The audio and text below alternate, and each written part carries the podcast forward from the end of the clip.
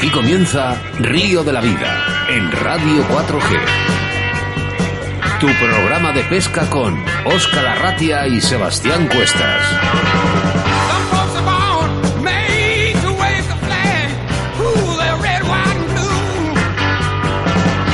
Saludos amigos, bienvenidos, bienvenidas a Río de la Vida, programa número 21 en el que emitimos en este día con nombre y apellidos, jueves 23 de mayo del año 2019. Emitiendo desde la 91.3 en la provincia de Valladolid y para todo el planeta Tierra a través de la aplicación móvil Radio 4G Valladolid. Mi nombre es Oscar Ratia y te voy a acompañar a través de la radio para hablarte de lo que más nos gusta, la pesca. A mi lado, como siempre, mi compañero y amigo Sebastián Cuestas. Hola, Sebas. Hola, Oscar. Hola, pescadores. Hola, oyentes, invitados que tenemos aquí, espectadores. Oscar, ¿no? En el estudio hoy. Sí, así fenomenal, como a mí me gusta. bueno, pues nada, ya sabéis. Tenéis que sacar vuestras cañas, vuestros carretes y embarquémonos en una jornada de pesca radiofónica. Aquí, desde Radio 4G, Sebastián Cuestas con Oscar Arratia. Empieza Río, de la Vida.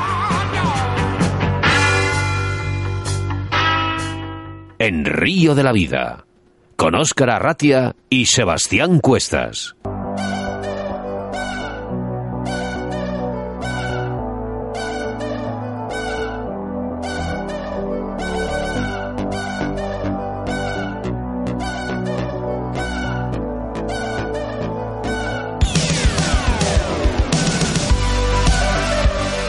Como siempre, al comenzar el programa, Sebastián Cuestas nos hablará de la situación de embalses y caudales, haciendo referencia a vuestros mensajes que nos hacéis llegar al 681072297. Así lo hizo Sergio de Salamanca, que en los primeros programas nos escribía para pedirnos información sobre el lago de Sanabria. Nuestro debate del día te daremos toda la información de los elementos del equipo de pesca para iniciarse en el mundo del lance y la importancia de un buen instructor. Nuestra entrevista del día contaremos con la presencia de José Nieto, pescador e instructor de lanzado que el día 5 de abril ha obtenido el título Fly Fisher como instructor internacional y, como no, dar la bienvenida a nuestros patrocinadores del día y en especial a nuestro colaborador de estas dos semanas, Moscas de León. Este programa de Río de la Vida no podría ser posible sin nuestros colaboradores. Y como es habitual, en cada programa tenemos a uno en especial. Y hoy es Moscas de León. Moscasdeleón.es. Su fuerte es la pluma de gallo de león, tanto de riñón como de colgadera y riñonada, que selecciona regularmente visitando a los criadores del Valle de Curueño. Además, en su web podrás encontrar su colección de moscas y ninfas, nacidas y probadas en los ríos de León. Toda una garantía de éxito. Puedes localizarles a través de su página web www.moscasdeleón.es su correo electrónico info arroba moscasdeleon.com o llamándoles al 699 16 42 27. En nuestro rincón del oyente, tus quejas y denuncias y experiencias de nuestros pescadores en ese espacio que es para todos, estará con nosotros Antonio López Iruela, presidente del club Guadale- Guadaletín y representante de la Plataforma Nacional en Defensa de la Pesca y responsable de anunciar la repoblación de la trucha arcoíris en Jaén, para hablarnos de los cotos intensivos de esta provincia. Los colaboradores que hacen posible este programa, Pescaolid, Armería Caimo, Deportes Antón, Armería Maestro Torno Roll, Riverfly, Autovía del Pescador y Moscas de León. Ya podéis empezar a enviar vuestros mensajes de WhatsApp al número de teléfono 681072297 y el correo electrónico río de la vida 4g arroba gmail.com. Es ahí donde recibimos vuestras consultas y reclamaciones sobre el programa. Agreganos y síguenos en Facebook en Río de la Vida y también en nuestra página web que recientemente en www.riodelavida.ex.com, por favor, 3 Río de la Vida 4G arroba punto com, donde podéis visualizar el primer documental de Río de la Vida TV en el Campeonato de España de Salmón y Dos Mosca, celebrado en el río Piloña, Asturias. Puedes escuchar Río de la Vida a cualquier día y a cualquier hora, ya que tienes todos los programas grabados. Ya que los subimos a iVoox justo al acabar el programa de hoy, hasta incluso repetir y volver a escucharnos desde nuestros inicios totalmente gratis. Saludos a nuestros oyentes como José Antonio Casanova, que nos enviaba mensajes desde Argentina.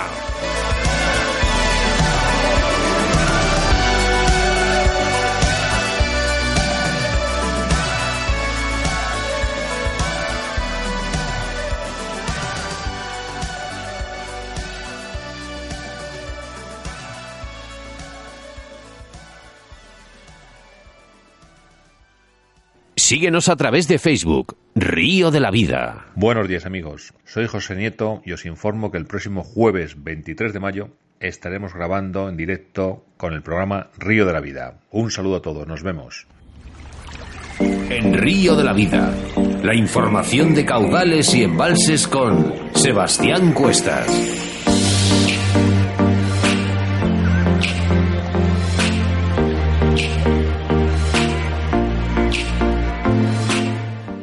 Nuestra sección de embalses y caudales hablamos del lago de Sanabria, un lago truchero en un impresionante entorno rural.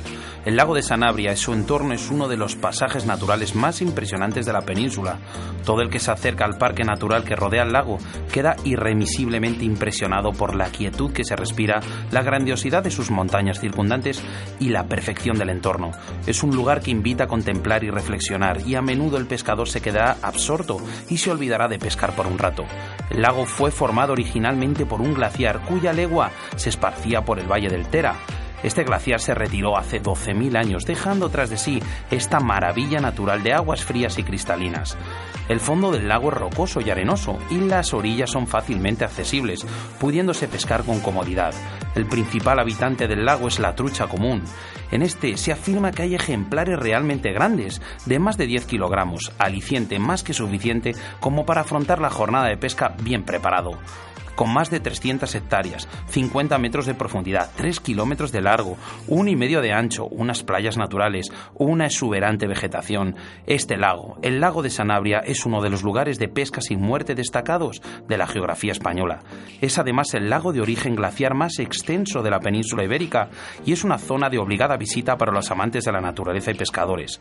En el lago podrás pescar tuchas comunes, barbos, bogas y de manera más ocasional alguna anguila.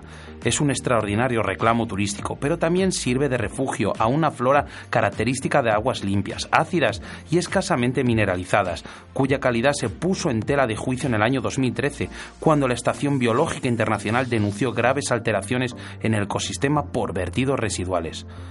Así que si queréis que sigan existiendo estos parajes naturales únicos en todo el mundo, solo tenemos que cuidar lo que es nuestro, esas aguas que dan vida a esos peces que tantas horas de ocio y diversión nos ocupan. Pescadores, todo está en nuestras manos, cuidemos el planeta.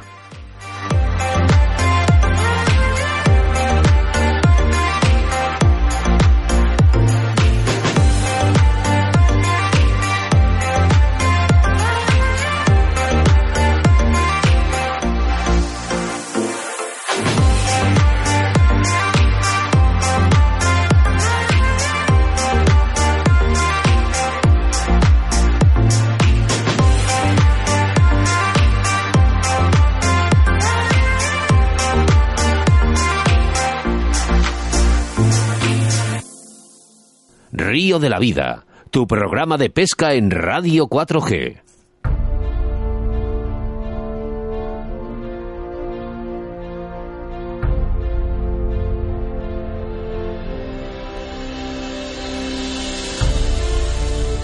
En el anterior programa hablamos con Pablo Castro Pinos, un tricampeón del mundo, y hoy hablaremos con José Nieto. Y la importancia de un buen instructor de lanzado desde Río de la Vida te queremos dar algunos consejos antes de empezar el lance en la pesca con mosca. Es cierto que se necesitan horas y horas en el río para aprender a lanzar, sobre todo a la pesca con mosca, y aún así no somos capaces de completar un buen lance.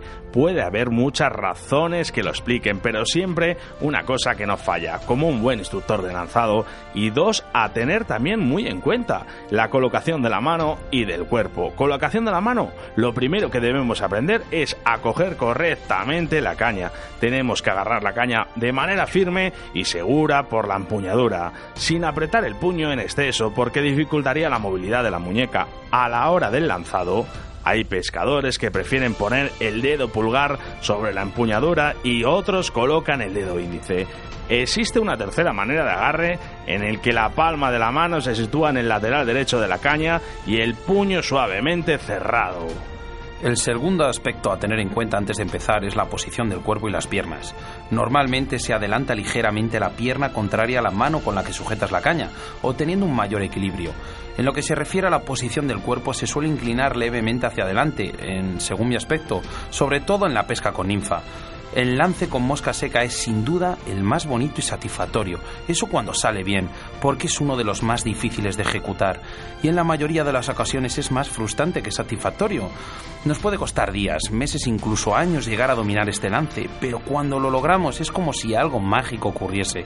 Tiene una belleza especial y si esperas poder repetirlo en los lances posteriores será mucho mejor. Nadie mejor que aquí nuestro invitado del día, que tengo aquí a la derecha, José Nieto, para explicarnos cómo realizar esos lances de ensueño.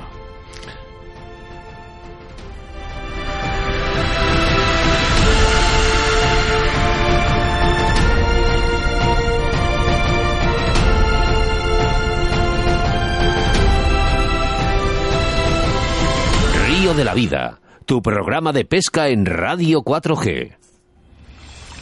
En Río de la Vida te ofrecemos nuestro invitado del día.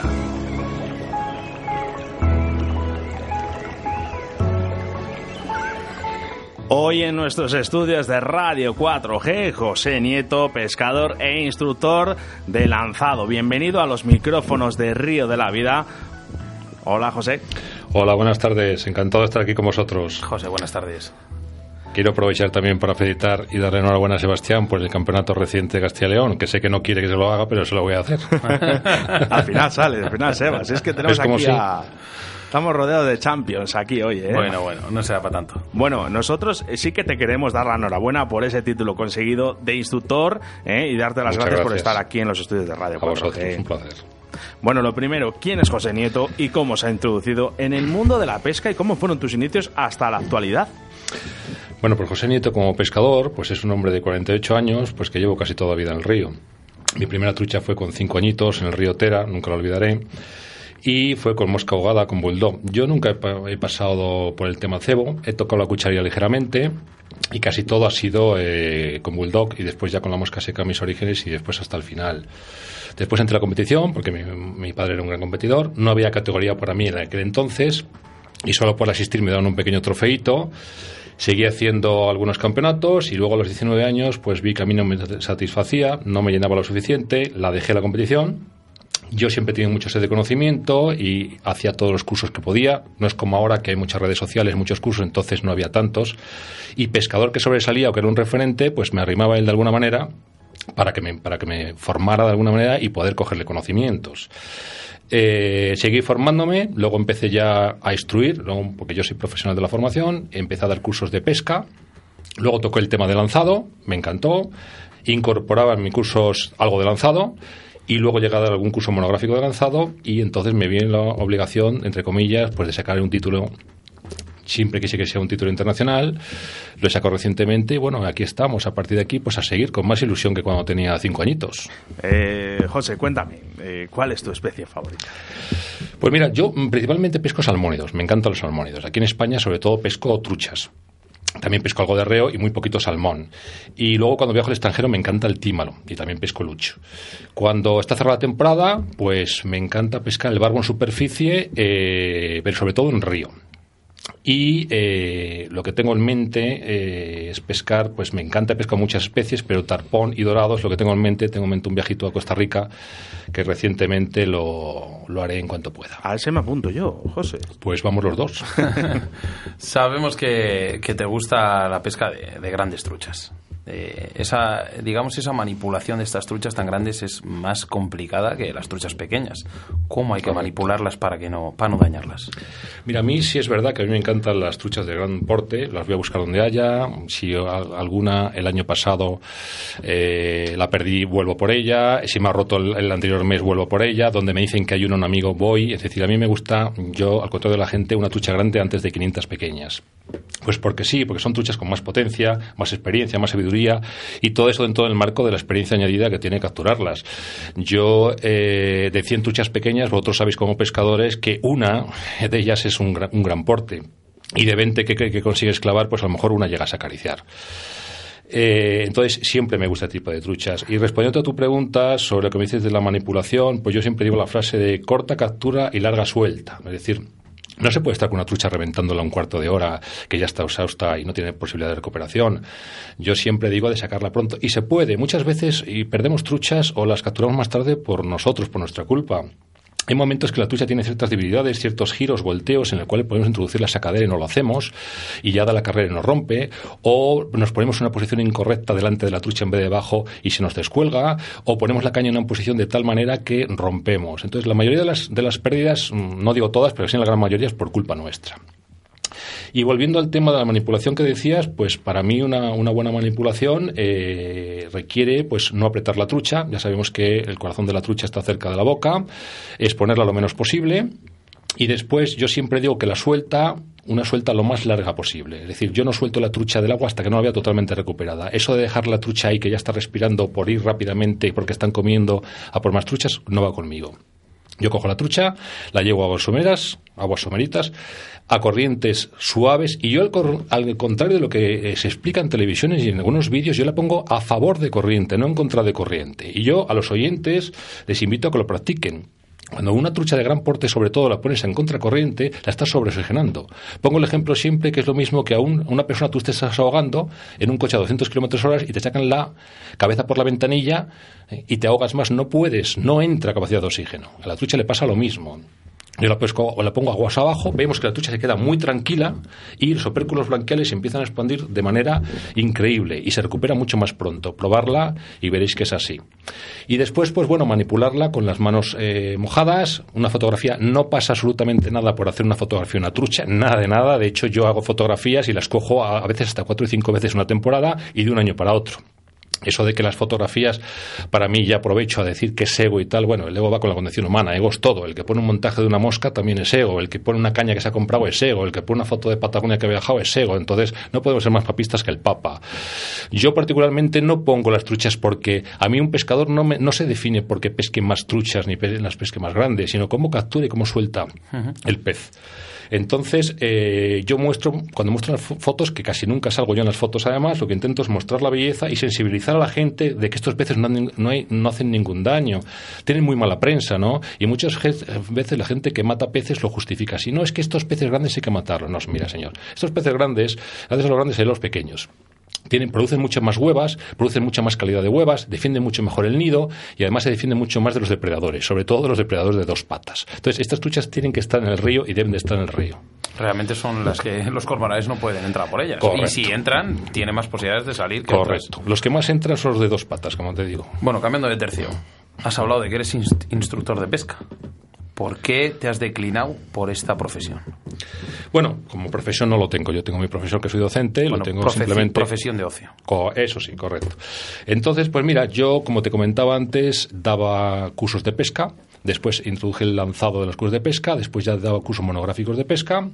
Y como me encanta, además lo tengo como profesión y me encanta la docencia y la enseñanza, pues bueno, de hecho, no se necesita ser instructor para enseñar, pero yo me vi un poquito en la obligación de, de hacerlo. ¿Por qué? Pues porque era una manera de autodisciplinarme, de entrenar concienzudamente, de practicar, de ir a ver máster, de ir a ver y de, y de informarme.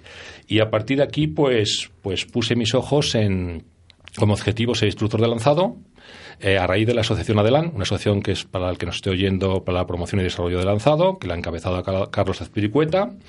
Eh, ahí empecé a hacer cursos, después formé parte de la junta directiva de Adelan, seguí haciendo cursos, la asociación por X motivos se dio de baja.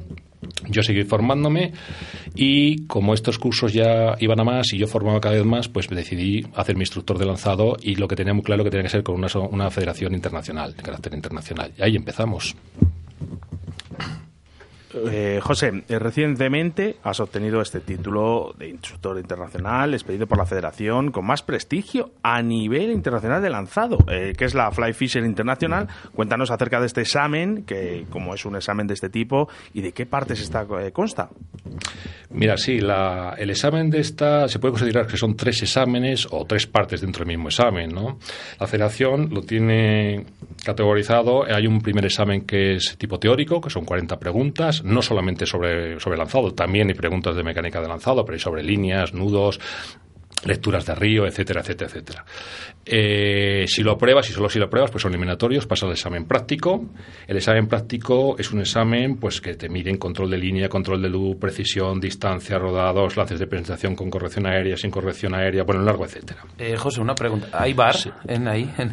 ¿Hay bar como en el fútbol, en el lanzado? ¿Te, miden a través de, vídeos o algo? Eh, no hay bar, pero hay cuatro instructores, uno a cada ángulo. ¿eh? Ah, y eso, y eso peor que el son peores que el bar. Peor que el bar.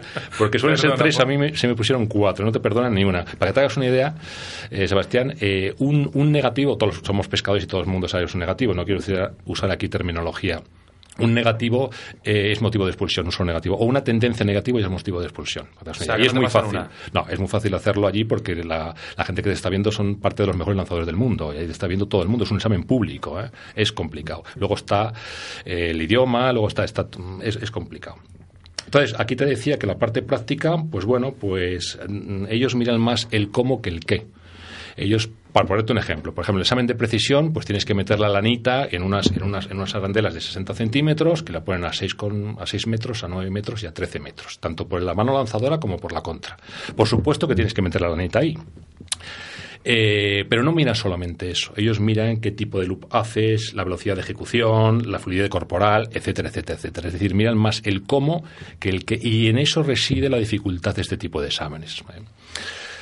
Una vez que apruebas este examen, ¿eh? pues tienes el examen el más complicado, que es el examen de enseñanza, digamos que es el, alma mater de, de este título. ¿no?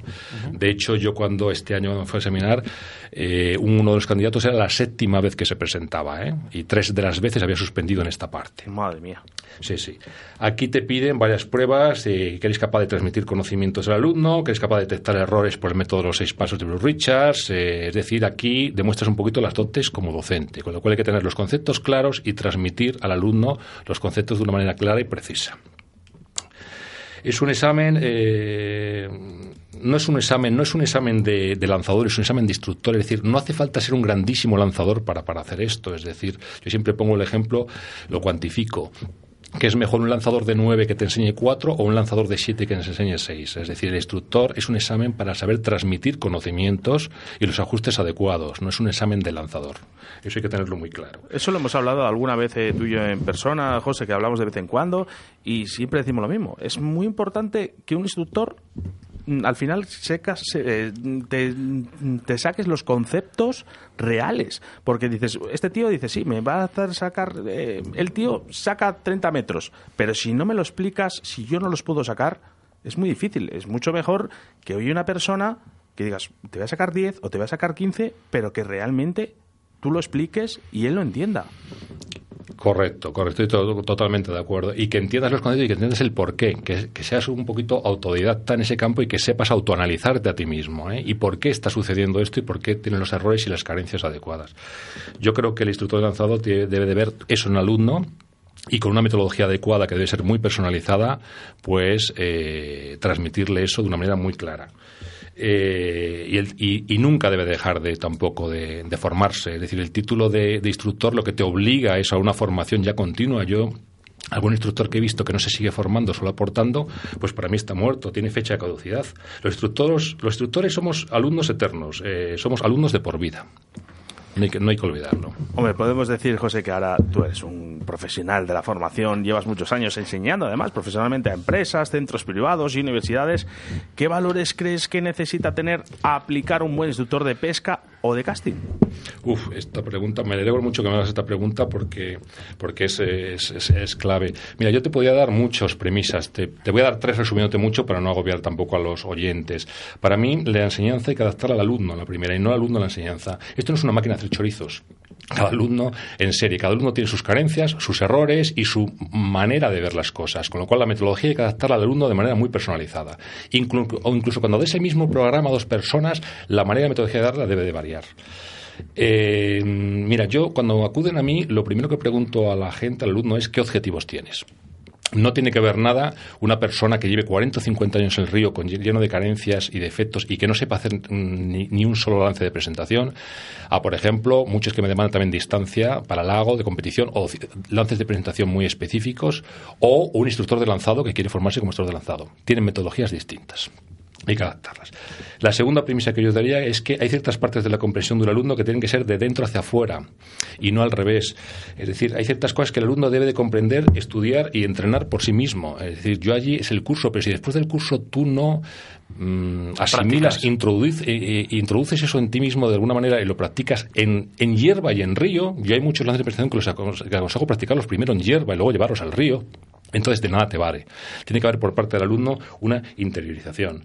Yo siempre digo, pongo un ejemplo, por ejemplo, yo, yo te puedo, yo no te puedo enseñar cómo se abre una manzana, pero sí te puedo enseñar cómo se coge una manzana, la manera más adecuada, por ejemplo, para no, para no que no se caiga el resto, cómo se muerde una manzana o cómo se mastica de manera adecuada para sacar el mayor partido a las papilas gustativas. Y eso sí, eso es función del instructor. A partir de ahí tiene que ser el alumno. Yo creo que la, buena, la buena formación lleva un, consigo un proceso de asimilación. Si intentamos sacar un gusano de una mariposa, a tiempo del gusano de la mariposa lo matamos. Si intentamos sacar un grano de la simiente, lo destruimos. Yo creo que todo tiene que ir a su paso.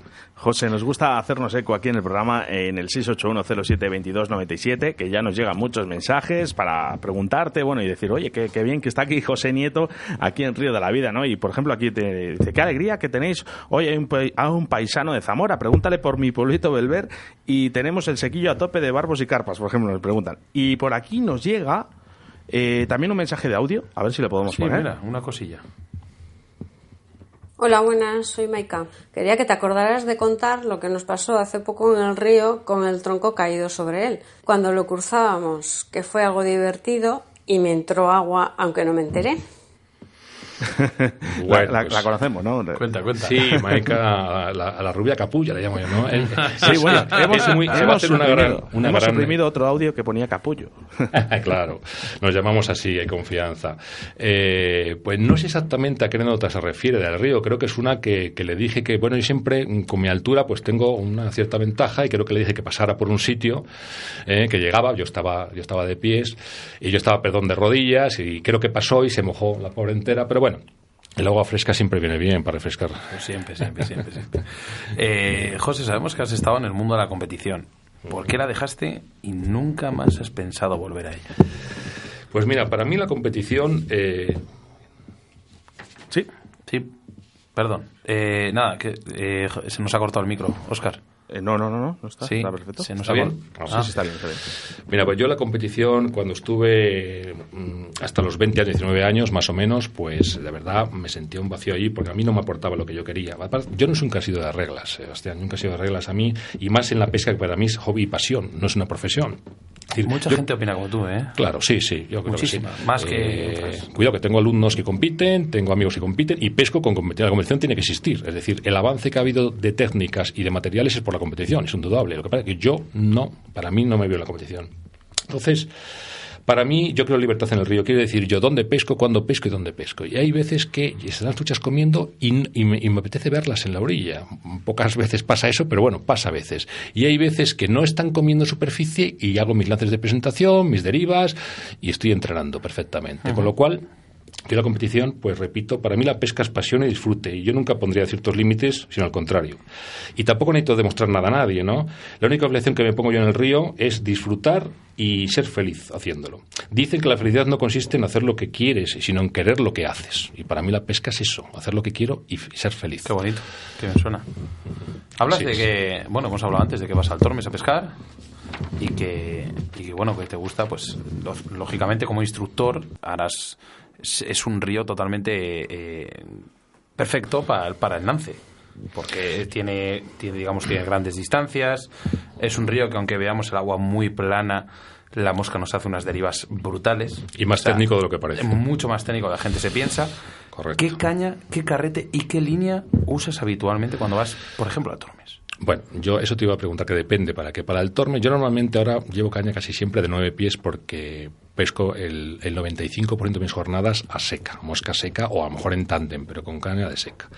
Entonces, eh, pues uso, yo lo, cuando elijo, cuando voy a pescar un río, lo primero que digo yo es qué línea voy a utilizar. Y en función de qué línea utilizo, le acompaño la caña y el carrete. Yo sé que no es la manera habitual.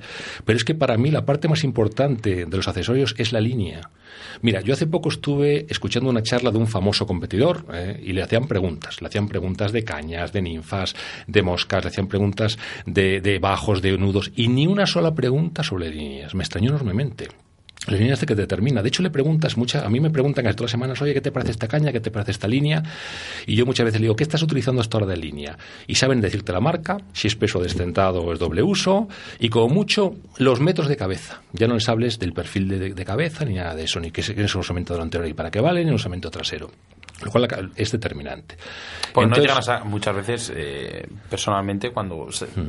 si me manda a sacar 15, 20 metros pescando a mosca, ya es un apuro para muchos pescadores. Correcto. Entonces ya los segmentos traseros no salen. La mayoría de veces no sales cuando pescas con ellos. No llegan a salir del carrete. Correcto, es que bueno, la distancia es un tema que... Tú lo sacarás, pero los demás no. Sí, bueno, yo por eso te decía, y, siguiendo con la... Yo te caño, con el caño 9 metros, en el tormes que me has dicho suelo pescar con una línea de 12 metros de cabeza, que es más que suficiente, y, a mí me gustan los bajos cortos, yo pesco con un bajo de 12-13 pies como mucho. ¿eh? Los bajos cortos, ese es mi equipo habitual con la que pesco en ese río en, en concreto. Y cuando voy a ninfa, pues muchas veces ya pesco con la misma porque no ando cambiando, ya no cojo la caña de ninfa de 11 pies y demás. La ninfa yo sé que tiene muchos detractores, pero bueno, yo siempre rompo una lanza a favor de la... Fíjate, lo que serán que mucha gente me dice a mí, hombre, pero la ninfa y tal igual, tú siendo lanzador además, porque la mosca seca deberías deprimar por el lance y la ninfa no lo, no lo tiene. Yo le digo, ¿y a ti que te gusta tanto el lance, dices y tal igual, por qué no aprendes a lanzar? ¿Por qué no haces un curso de lance? ¿Qué es lo que le pasa a estos puristas de la mosca seca solamente? ¿no? Hay que pescar con todo lo que quiera, todo es bueno. Y además, yo lanzo, yo pesco con quironóminos y pesco con, con quironóminos y pesco con deriva muerta, aguas abajo y pesco con la línea y lanzo 20 metros, 22 metros perfectamente. Están acostumbrados a la línea al hilo y no solamente la pesca a ninfas pesca al hilo, ni mucho menos. Ahí les falta, ¿ves? Hace falta más formación. Pues sí, que es verdad, perdona Oscar, sí que es verdad que pescando con el hilo y tal, eh, la gente pues lo, lo, maneja todo a la ninfa. Ahí también existe la pesca con tándem, mosca... Pues no queda otra, no queda otra, a pues, veces. Si vas con Europa, no pescan el hilo, pescan con línea, ¿eh? pescan de riba muerta, pescan al hilo, es otro tipo de pesca, o sea, también se puede utilizar línea para pescar ninfa perfectísimamente. Yo creo que, como decía Coopers, y lo más importante sigue siendo lo más importante, es decir, no hay que clasificarse, no hay que categorizar, todo vale dentro de un contexto legal, que cada uno disfrute como quiera del río, me parece bien, y a partir de aquí, eh, que la mente sea abierta y y a disfrutar. Mm, nos pregunta aquí Santi, Santi, Santi de Suances, dice que está empezando y está iniciándose en el mundo de la pesca. ¿Qué recomendaciones, eh, qué, recomendaciones le, darías, eh, José? a una persona que se está iniciando? Pues mira, yo puede ser tantas que depende. Yo lo que sí le daría, hay un consejo que me vais a permitir que lo diga yo y se lo digo a mucha gente cuando viene a mí, en vez de tener 10 cañas, 11 eh, cañas y cada año compras una caña, ¿por qué no invierte más en lance y esas cañas que tiene le saca más partido? Sería más lo, lógico, lo hemos dicho muchas veces aquí en la radio. hemos dicho que es más fácil cambiar de caña o, cambiar de brazo. O, ¿eh? un instructor. ¿no? Yo, mira, las tiendas tienen que vivir, cuidado, ¿eh? Y además yo soy, yo me compro líneas todos los años, bueno, porque yo quiero probarlas y demás. Yo, yo, además las líneas se gastan, las cañas se gastan, hay que comprar cosas y me parece bien que a alguien le guste usar cosas nuevas, cuidado. Pero ¿por qué no parte del presupuesto anual que tiene un pescador, no lo destina a la formación? ¿Por qué no un pescador se gasta 600, 700 euros en un bader y no se gasta 100 euros en, un curso de, lanzado, por ejemplo, o de pesca. Eso es lo que nunca he entendido. Entonces, mm. mi consejo sería eso, que, que invirtiera un poquito en formación y le va a sacar mucho más rendimiento, se va a sentir en el río con otra actitud y va a estar mucho más satisfecho. Hombre, le podemos decir que vas a impartir unos cursos ahora dentro de muy poquito, durante todo este año, ¿no? Eh, cuéntanos cuáles son las próximas fechas y qué retos tienes para el futuro en este campo. Vale, bueno, mm, mm, la mayoría de los cursos los imparto en época pues que está la vida, ¿no? Porque es cuando la gente pesca o la gente viaja y demás. Pero sí tengo tres en este verano, uno en Cataluña, que nunca he dado allí.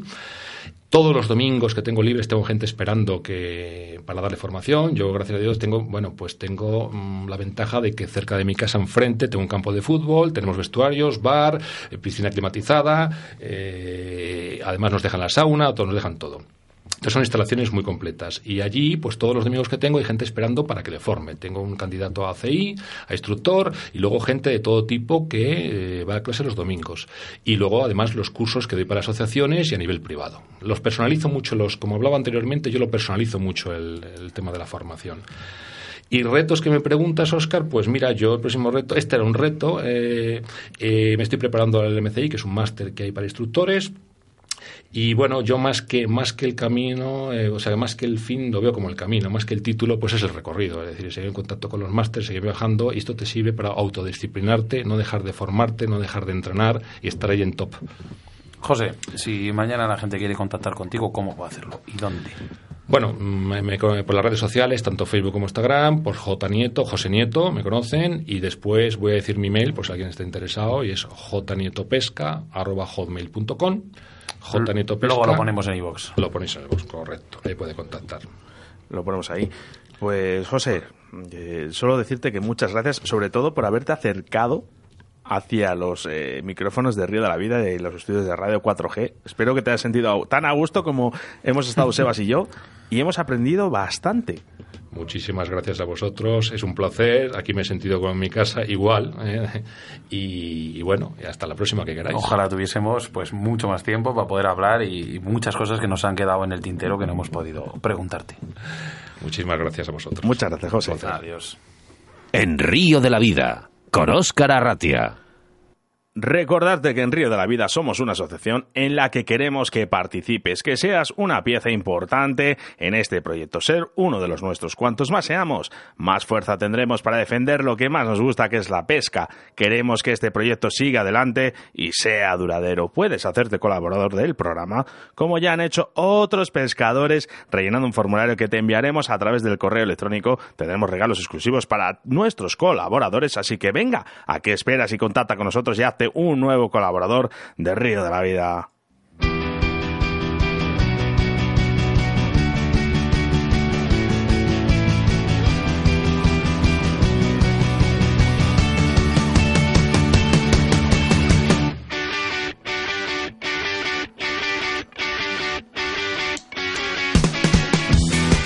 Nuestros colaboradores del día de hoy, Pescaolit, Armería Caimo, Deportes Antón, Armería Maestro, Torno Roll, Riverfly, Autovía del Pescador y Moscas de León, únicos responsables de que hoy estemos aquí en directo a través de la radio. Gracias a todos ellos. Nuestra forma de contacto, como ya hemos dicho al principio del programa, a través de nuestro Facebook Río de la Vida y la forma más content, más directa, es a través de nuestro WhatsApp en el 681 07 22 97. Venga, vamos con los mensajes, Sebas.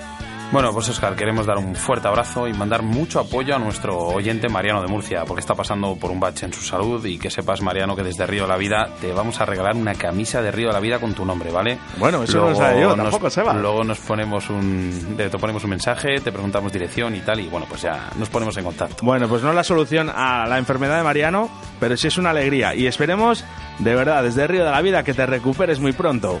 Venga, un fuerte abrazo, Mariano. Bueno, seguimos con, con, los WhatsApps. Hola, me llamo Marcos, soy de Elche. Podría desvelar el tema del próximo capítulo de Río de la Vida TV. Me encanta vuestro proyecto. Oscar, este no lo mandaban antes de ayer. Eh, pues bueno, de trucha no vamos a hablar. No, eso está claro. Ya lo hemos dicho. Río de la Vida TV sigue siendo igual que Río de la Vida en la radio. Y es que hablamos de todas las especies y modalidades de pesca. Así que venga, tener paciencia porque cada día es un mundo nuevo en Río de la Vida. Mandar saludos a Málaga, que os estamos escuchando todos los jueves. Club de los Torozos. Bueno, pues eh, muchos saludos. Eh, Club de los Torozos. Venga. ya nos ponemos en contacto con vosotros y, preguntamos un poquito más de vuestros Últimos mensajes. José, buen tío, qué fáciles son los lances viéndole. A él eh, todo parece fácil. Lo vi en la feria de Saldaña.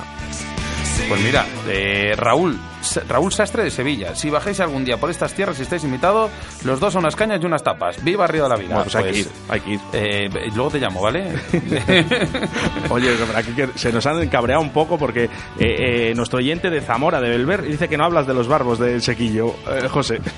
Bueno, pues habrá más programas, ¿no? Próximo programa.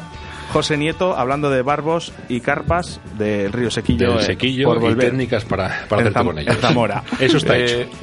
No lo he pescado nunca, ¿eh? Oscar, gente de Cuenca, eh, Martín Robledo, sois la caña, pero la caña de la caña o la caña de pescar. de pescar. Oye, muchas gracias a todos los mensajes que nos hacéis llegar desde Argentina ¿eh? y desde Chile, porque nos gusta, ¿eh? A nuestros hermanos argentinos y chilenos. Y bueno, y el otro día que recibimos mensajes desde de USA, ¿vale? Y bueno, pues eh, nos gusta, nos gusta. A ver, aquí nuestro oyente también, fan, eh, tenemos, tenemos aquí en la radio, ¿no, Oscar? A Minayo. Hoy, que hoy no estaba Hoy, hoy no puedes mandar el WhatsApp, ¿no? Mira yo. No, no, hoy no. bueno, pues nada, manda unos saludillos desde Queremos decir a todos si quieres saludar a alguien. el planeta Tierra. Que hemos eh, invitado a nuestro oyente number one, el, que, el tío ese que escribe el mensaje cinco minutos antes de empezar el programa. ¿Quieres mandar algún saludo, Minayo? Un saludo para el Club Car Fishing de Tordesillas. Bueno, Muy un, bien, muy un bien. gran aficionado a la pesca. el Bueno, para rematar, Rubén de Urense, este no falla, ¿eh? Vamos chicos, un jueves más en la radio de la luna. No sé por qué pone la luna, pero bueno. Ah, no, pone la buna. Será la buena, ¿no? Bueno, no lo sabemos. Río de la Vida, tu programa de pesca en Radio 4G. Hola, soy Josan Illescas, del canal de YouTube Pesca Josan. Y solo os quería recordar que el jueves 30 de mayo estaré con todos los oyentes del Río de la Vida para hablar de una pesca tradicional y apasionante, como es la pesca del barbo con ova.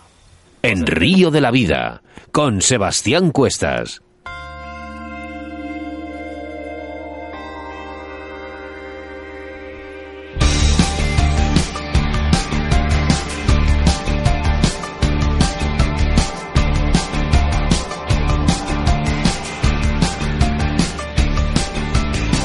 Como en todos nuestros programas, anunciamos nuestro invitado del día del próximo Río de la Vida. Y es que el jueves 30 de mayo tendremos a Josan Illescas, gerente del canal de YouTube Josan Pesca, que nos hablará de la pesca del barbo con ova, todo un clásico en los ríos españoles. No os perdáis el próximo programa de Río de la Vida. Y es que además recordamos a todos nuestros oyentes que estamos sorteando a través de nuestro Facebook un lote de productos de nuestro patrocinador Moscas de León. Y es que nuestro patrocinador del día se llama Moscas de León. Todavía estás a tiempo de entrar en nuestro sorteo que realizamos en Facebook y sorteamos en breves momentos. Solo tienes que buscar el lote de, de deportes de, de Moscas de León, dar a me gusta en la página, comentar y compartir en tu muro y ser un premio más de Río de la Vida. Este programa de Río la Vida no podría ser posible sin nuestros colaboradores. Y como es habitual, en todos los programas decimos a uno, y hoy es Moscas de León. En moscasdeleón.es podrás encontrar gallo de león, tanto de riñón como de colgadera y de riñonada, que selecciona regularmente visitando a los criadores del Valle de Curueño. Además, en su web podrás encontrar su colección de moscas ninfas, nacidas y probadas en los ríos de León. Toda una garantía de éxito. Puedes localizarles a través de su página web www.moscasdeleon.es, su correo electrónico info arroba moscasdeleon.com o llamándoles a su teléfono de contacto y también WhatsApp 699-164-227. Nuestro correo electrónico siempre muy importante para la sección que viene a continuación en el rincón del oyente. Río de la vida 4G arroba gmail.com. Tus denuncias y quejas o dudas a través de esta sección nosotros nos hacemos eco y te ayudamos porque esta, esta es tu sección. Antonio López Iruela, presidente del club Guadaletín y representante de la Plataforma Nacional en Defensa de la Pesca, para hablarnos de la introducción de la trucha arcoiris en los cotos de Jaén. Contactamos con él telefónicamente y en breves momentos estamos con todos vosotros. como un himno de los que saben perder.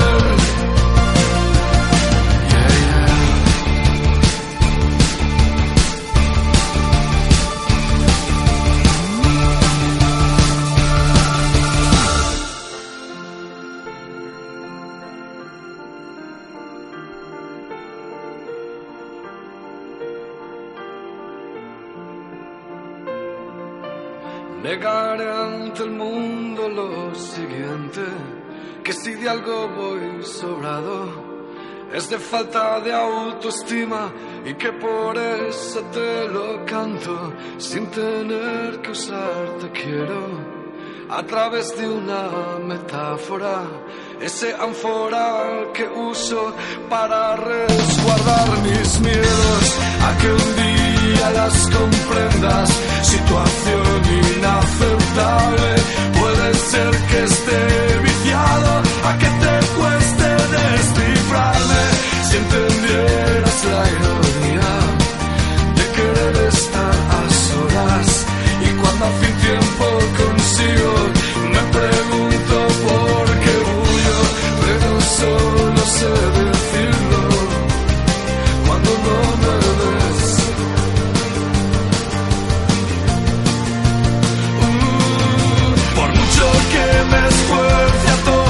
so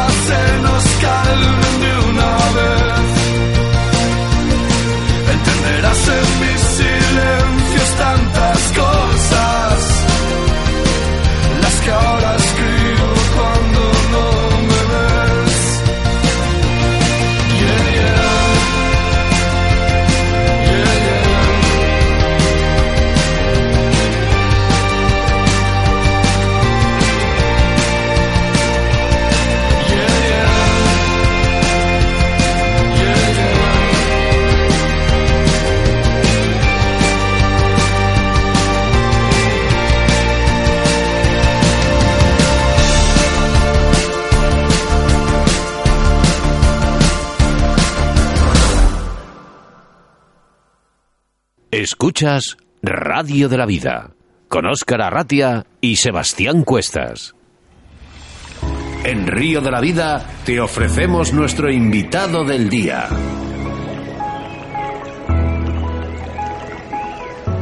Hoy en nuestro rincón del oyente tenemos al otro lado de la línea telefónica a Antonio López Iruela, presidente del club Guadaletín y representante de la Plataforma Nacional en Defensa de la Pesca. Buenas tardes, Antonio.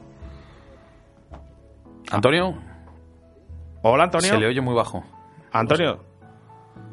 No lo escuchamos. Antonio. Ahora- hola, Antonio. Hola. ¿Me oye? Ahora, ahora, ahora. Bueno, solucionado. Esto es el, el- el directo, Antonio. Eso está, eso es normal. Eso es lo que tienen los valientes. ¿eh? Usamos eh, programas en directo y esto es lo que, lo que puede pasar. bueno, hemos visualizado en las redes sociales que habéis podido introducir la trucha arcoíris en Jaén. ¿Qué procesos habéis tenido que hacer para poder conseguirlo? Hombre, es verdad que ha sido un proceso larguísimo, ¿no? No vamos a entrar en, el- en los detalles ya desde la famosa sentencia del 2016, eh, que a finales, después de más de dos años, pues conseguimos la modificación. Ese fue el primer paso que había que, conseguir en el Congreso de Diputados y, la- la- se aprobó la ley, la 7 de 2018, donde nos permitía volver ya a la normalidad y volver a soltar trucha en los cotos de arcoíris. El siguiente paso fue conseguir la Consejería de, de Medio Ambiente en Sevilla, la propia Consejería, pues que se empezasen los trámites de, la- de las distintas licitaciones de los cotos. Para final de año prácticamente ya se mandaron el en- el encargo a las delegaciones territoriales, sobre todo de Jaén y de Granada, que son las dos provincias tucheras de Andalucía, para que iniciaran lo, que son las licitaciones. Y después de cinco meses, pues bueno, hace muy pocos días, pues firmamos con las delegadas de, Agricultura, Pesca y Ganadería eh, los contratos para cinco años de los distintos cotos de Jaén, de los cotos de, de. Pues dos años y medio de, de infierno para conseguir al final nuestra meta, que era volver la tucha arcoíris y verla otra vez en los cotos de la provincia de Jaén. Antonio, ¿cuál o cuáles son los tramos en los que habéis eh, podido repoblar? Sí, bueno, ahora mismo han salido a licitación, sí que salieron a licitación, que para que se- licitaciones públicas, salieron seis cotos, eh, salió el pantano Coto La Bolera, con coto que está en, la, en Pozalcón, el Coto Peralta, que es un río tuchero, eh, en Pozalcón también, salió Aguadero Hondo en Villacarrillo, el Carrizal en Castillo de Lucubín, Don Marco en Sile y el Belillo en un pueblo que se llama Freile. Esos fueron los, han sido los seis co- cotos de la provincia de Jaén que han salido y que ya se están soltando truchas. Esto, después de haber conseguido lo que has conseguido en, en tu zona, en esa región, eh, ¿cómo ves el futuro de la trucha arcoiris eh, fuera, en nuestro país, lo que es en la, la parte Hombre, externa a la zona tuya? Estamos viendo, hombre, hay, hay autonomías que están por la labor de colaborar y de aplicar la modificación de la ley y estamos viendo autonomías que, bueno, no sabemos qué está pasando ahí, no sabemos, no sabemos si realmente los sectores ecologistas están presionando, pero estamos teniendo en, Castilla y León estamos teniendo problemas, estamos teniendo problemas en Cataluña, Cataluña, la Federación eh, Catalana ha presentado una demanda ante los tribunales por justamente por no incluir los cotos de arcoíris en, el- en la, en la orden de vedas y se verá que estamos todavía tomando tomando un poco hay problemas en alguna autonomía que no entendemos por qué porque si hay una una ley que permite la gestión de los cotos eh, la suelta de los cotos arcoíris no entendemos por qué no se no se está haciendo se está facilitando la faena a las distintas entidades que quieren gestionar de forma directa o indirectamente esos cotos Antonio, El futuro- en, en una respuesta concreta, ¿la solución es la justicia? La, la, la solución yo creo que es la justicia ya, sí, porque yo pienso que, hay que aprender de nuestros enemigos, ¿no?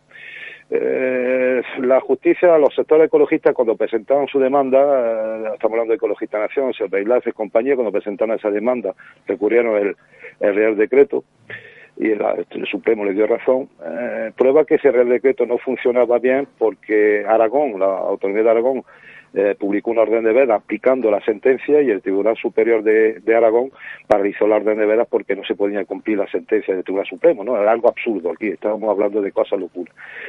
La justicia yo pienso que sí, porque la ley, igual que nosotros, cuando salió la, sentencia, tuvimos que dejar de soltar truchas y, bueno, resignarnos a aplicar la normativa vigente de ese momento, yo pienso que eh, lo que tienen que entender la autonomía, los cargos políticos y los técnicos es que los caprichos de, de, uno no puede ser lo que se debe hacer. Hay una ley y hay que aplicarla. Y si hay que aplicarla, no entendemos por qué no se aplica en alguna autonomía.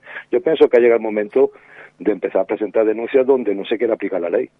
El problema de todo esto, personalmente, es que lo aplican estas leyes las aplican personas que en su vida han estado en un río, no saben nada de la, de la fauna y la flora de los ríos ni nada. Pero bueno, cambiando un poco de tercio, eh, ¿qué cantidad de, de, truchas arcoíris estáis soltando en los cotos?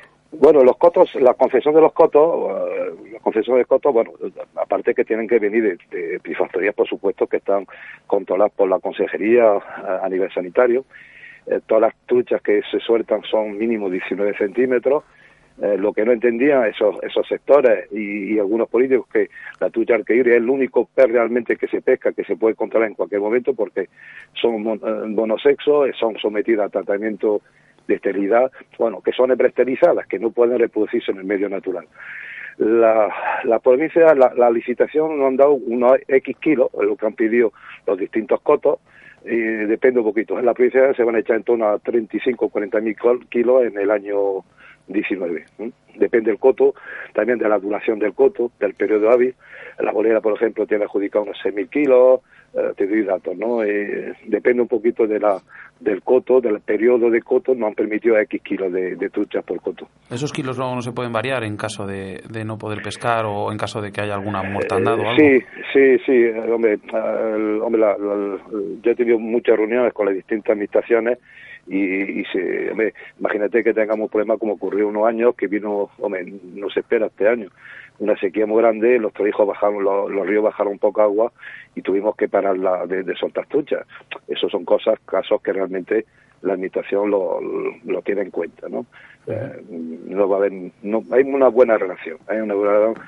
Las reuniones que he tenido yo en contacto con el anterior, mm, mm, mm, con los políticos, eh, con de la Junta como en el, actual, eh, están por la labor de facilitar que la trucha arcoíris en Andalucía realmente no hemos tenido ningún problema. Había que aplicar la sentencia, había que aplicarla, pero están por la labor. No, no, no, no el problema que estamos teniendo en otra autonomía. Mm, sí, como por ejemplo en el de Castilla y León. Por ejemplo. en el que estamos intentando luchar y aquí además siempre lo decimos todos los, casi todas las semanas que a través de la radio pues vamos a intentar introducir la tracha arcoiris en Castilla y León. Vamos a ver si a través de la radio, ¿vale? Y toda esta gente que nos está escuchando, podemos hacer fuerza para introducir en Castilla y León y en todas las comunidades, porque es un pez súper deportivo.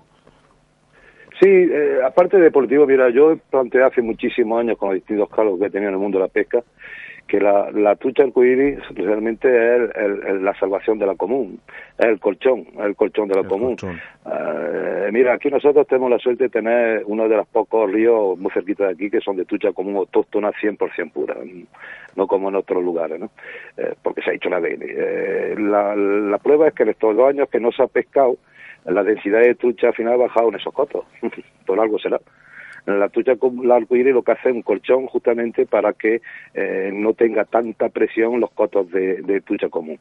Eso lo hemos explicado por activa, por pasiva. La verdad es que nosotros en Andalucía, después de muchas reuniones, eh, los técnicos como los cargos políticos entendieron que era una manera de, de, quitarle presión y de intentar recuperar la trucha común, aunque todos sabemos que hay un problema tremendo con la común, sobre todo por, el, por la problemática que tenemos de la, del calentamiento que estamos teniendo eh, a nivel mundial, la común, los propios técnicos nos están diciendo que, que como mucho 25 o 30 años la, la, común va a desaparecer de muchísimos costos porque la temperatura va a subir.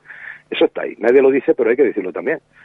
Y la, la arcoíris es un pez muy, muy deportivo que se puede prácticamente eh, aguanta muchísimo más que la común, se están aprovechando las zonas donde realmente están controlados por los embalses por la parte de arriba, eh, en donde realmente el factor humano ha hecho muchísimo por la desaparición de la de la tucha común y realmente puede ser el, futuro de la pesca de la tucha. Antonio López, gracias. Gracias por tu constancia, por haber conseguido lo que todos los pescadores eh, queremos, que es introducir la trocha arcoiris en nuestro país. Muchas gracias. Y por, muchas, gracias, por estar en los micrófonos de Río de la Vida. Por vosotros, por ayudarnos durante estos, estos tres años de, de infierno por estar al lado de los pescadores y gracias a vosotros también hemos podido conseguir lo que tenemos hoy. Muchas gracias. Gracias, Antonio. Muchas gracias.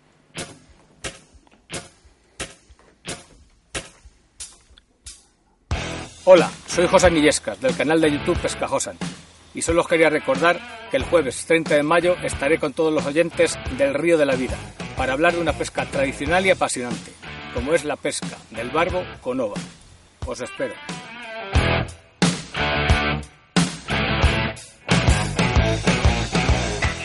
Desde Río de la Vida queremos recordaros que estéis muy muy atentos a nuestro próximo programa del día 30 de mayo.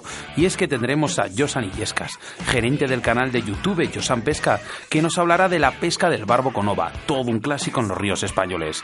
No os perdáis el próximo programa de Río de la Vida. Los colaboradores que hacen posible este programa Pescaolita, Armería Caimo Deportes Antón, Armería Maestro Torno Roll, Riverfly, Autovía del Pescador y Moscas de León. Vamos al sorteo, Sebastián. Bueno, pues vamos a proceder a dar el ganador del sorteo del lote de productos de Moscas de León. Eh, Oscar, dale al botoncito. Eh, espera, que grabo, Sebas. ¿Grabando? Pasan, pasan, pasan, pasan, pasan, pasa, pasa. Le ha tocado a Jacobo Fernández Otero. Eh, enhorabuena, Jacobo, por haber conseguido ese lote de productos de Moscas de León. Esperemos que lo disfrutes mucho. Enhorabuena, Jacobo Fernández Otero de, Vin- de Vincios, de Vincios, Galicia, que nos escribía a ver si hay suerte. Pues yo creo que sí que has tenido suerte porque este lote de Moscas de León se va para Galicia. Muchísimas gracias por participar. Nos pondremos en contacto contigo nada más acabar el programa para recoger tus datos y poder enviarte tu premio cuanto antes. Es importante que nos sigas en las redes sociales si quieres un ganador más de Río de la Vida. Todo este esfuerzo y dedicación a nuestro río de la vida no sería posible sin nuestros colaboradores. Y es que hoy tenemos a uno en especial. Hablamos de moscasdeleón.es. Su fuerte es la pluma de gallo de león, tanto de riñón como de colgadera y riñonada, que selecciona regularmente visitando los criadores del Valle de Curueño. Además, en su web podrás encontrar su colección de moscas y ninfas, nacidas y probadas en los ríos de León. Vamos, que toda una garantía de éxito. Puedes localizarles a través de su página web www.moscasdeleón.es, su correo electrónico info arroba moscasdeleón.com o llamándoles a su teléfono de contacto y también WhatsApp 699 16 4227. Síguenos a través de Facebook, Río de la Vida.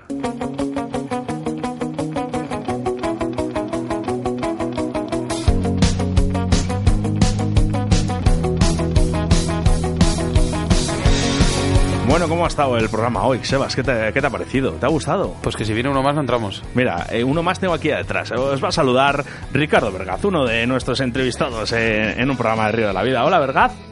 Hola, muy buenas, ¿qué tal? ¿Qué tal, ¿Qué tal has visto desde fuera?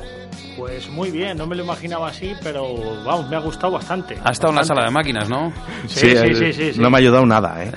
qué malo, qué malo es. Es un poco difícil esto para mí, se me da mejor montar Bueno, pues eh, no tenemos tiempo para más, así que aquí acaba otro programa más de Río de la Vida. Gracias por estar a través de las ondas de la radio como cada jueves. Y ahora solo, todo, solo tendrás que esperar 168 horas más o 10.080 minutos. Mientras, mientras tanto, siempre puedes escucharnos a través de nuestro podcast en Río de la Vida en iVoox, donde ahí vamos a subir el programa en breves momentos. Gracias por estar detrás de esos altavoces. Espero que hayáis disfrutado al igual que lo hemos hecho mi compañero Oscar, Oscar Arratia y yo.